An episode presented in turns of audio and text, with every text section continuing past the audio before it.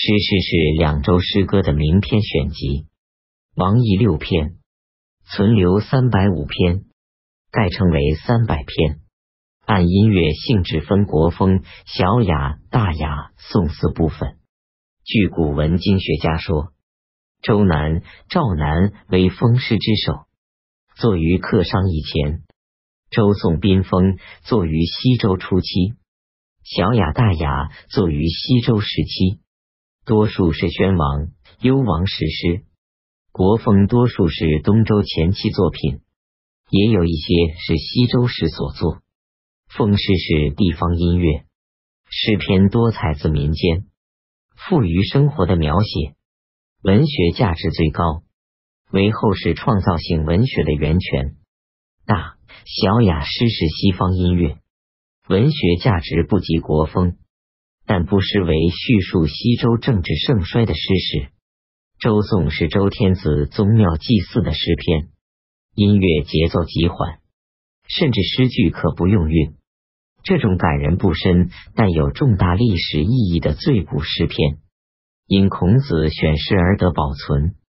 鲁颂、商颂都是东周时人所作。据金文经学家说。商颂作者是宋贵族郑考父孔子的七世祖。商颂追溯商朝盛世时，应有所本，与《尚书》中商书同为重要的商朝史料。李周朝上文，长时期积累起繁复的礼制。孔子选取是必须学习的礼制十七篇，称为礼或是礼仪礼。十七篇中，丧服篇最为重要。子夏特为作传，封建制度亲亲，尊尊长长，男女有别的精神。丧服篇表现的最具体、最清楚。周礼当时战国儒者采集重要国家，如周、鲁、宋等国官制，再添加儒家的政治理想，增减排比，造成一部有条理的官制汇编，说是周公所制，故不可信。但斥为儒者凭空伪造，全无依据，也不合情理。周礼不是全伪，也不是全真，在乎审慎的选择。西汉传礼儒生戴德、戴胜，博采七十子后学者所记讲礼的文字。戴德选取八十五篇，称为《大戴礼记》；戴胜选取四十九篇，称为《小戴礼记》。简称《礼记》，周礼、仪礼、礼记合称三礼，稽考儒家思想与战国以前制度器物。三礼是重要的典籍，《月月经》王毅。一说，周礼大司乐章就是儒家所传的乐经，礼记有乐记一篇，记载儒家对乐礼的讨论。孔子说：“移风易俗。”莫善于乐，安上治民；莫善于礼。《孝经》广要道章，儒家以乐配礼，重视音乐的作用，是他们的见道处；想用古乐来移风易俗，是他们的迂腐处。六经中，乐经先亡，因为古乐使人唯恐卧；新乐使人不知倦乐季，新乐便自然要代替旧乐。春秋，春秋是一部编年体的历史。编年史起源当在西周共和时期。东周文化较高的诸侯国都有史官记事，如晋史名为成，楚史名为陶物，陶物陶物，鲁史名为春秋。史官世代承袭，依据一定书法，忠实的执行职务。某些粮食甚至杀身殉书法。前五四八年，鲁襄公二十五年，齐大夫崔杼杀齐军，太史依书法，当朝官们写崔杼弑齐军，崔杼怒，杀太史。太史两个兄弟继续写同一句话，都被崔杼杀死。最后一个兄弟还写那一句话，崔杼不敢再杀。南史是听说太史兄弟被杀尽了，拿着竹简去写，半路上知道已经写成，才回家去。中国历史自前八四一年共和元年起，一年不断的编年记事，史官的贡献是巨大的。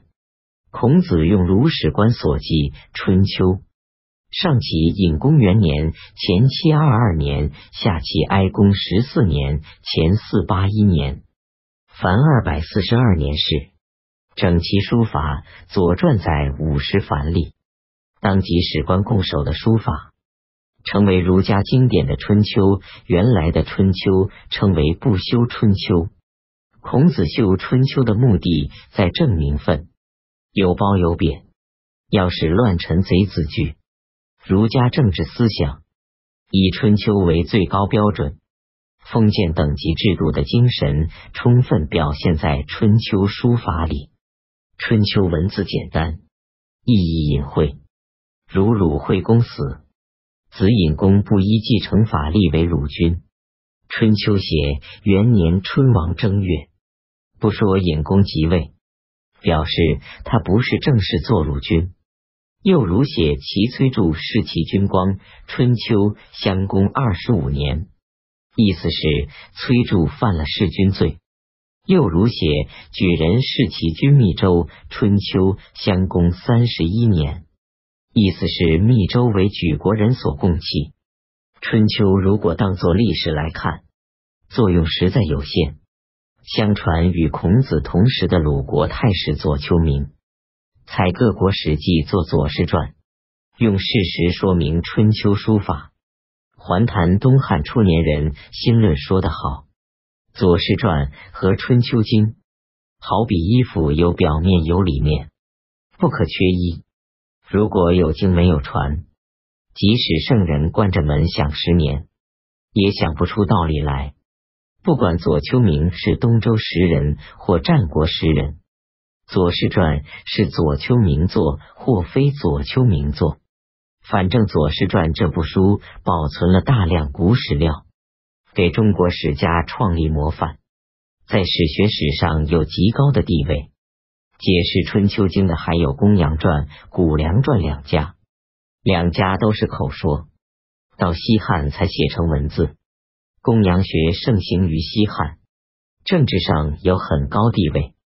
公羊家自以为传孔子的微言大义，但和《左传》比起来，公羊传显然是空言说经，甚至有些是穿凿附会。谷梁传也是空言说经。态度却比《公羊传》谨慎些。《论语》孔子对答弟子和非弟子的发问，弟子们记录下来。孔子死后，弟子们一说是仲弓、子夏等集合成书，号称《论语》。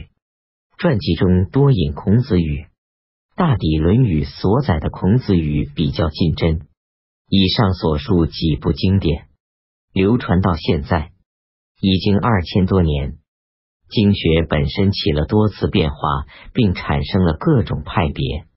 每一变化和派别，都或大或小的影响到文化的各个方面。所以，不了解经学和儒家派别，很难了解中国文化的重要部分。